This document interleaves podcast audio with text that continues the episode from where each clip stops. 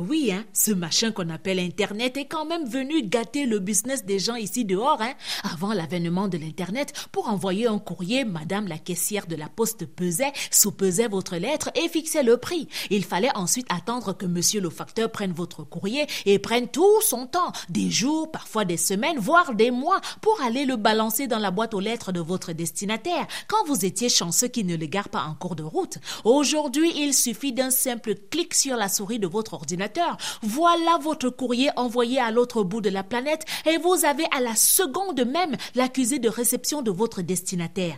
Quand ce n'était pas la poste, hein, il fallait passer par des incontournables que ce sacré Internet nous permet aujourd'hui de contourner.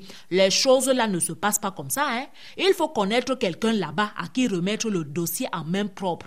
Je vais à Paris le mois prochain. Viens avec ton dossier. Mais tu dis alors que quoi? Comment ça tu ne comprends pas? Un homme dit à une fille que tu dis que quoi? Tu ne comprends pas quoi dans ça. Aujourd'hui, grâce à Internet, on voit tous l'appel à candidature là passer, l'avis de recrutement, l'offre de stage ou de bourse et même si on ne connaît personne là-bas, hein, on connaît tous la constitution du dossier et l'adresse où envoyer les candidatures. Internet est venu mettre à nu les menteurs qui avaient beau mentir parce qu'ils venaient de loin. Aujourd'hui, hein, viens avec ton CV mensonger. Wikipédia me dira si tu dis vrai. Laisse-nous tes affaires de oh, je suis tel, j'ai fait ceci là-bas. Tu me racontes tes salades, je te googlise à l'instant et je saurai avec photos, vidéos ou articles à l'appui si tu as vraiment fait ce que tu racontes là. Vraiment, Internet est venu gâter le gombo de beaucoup de gens. Hein?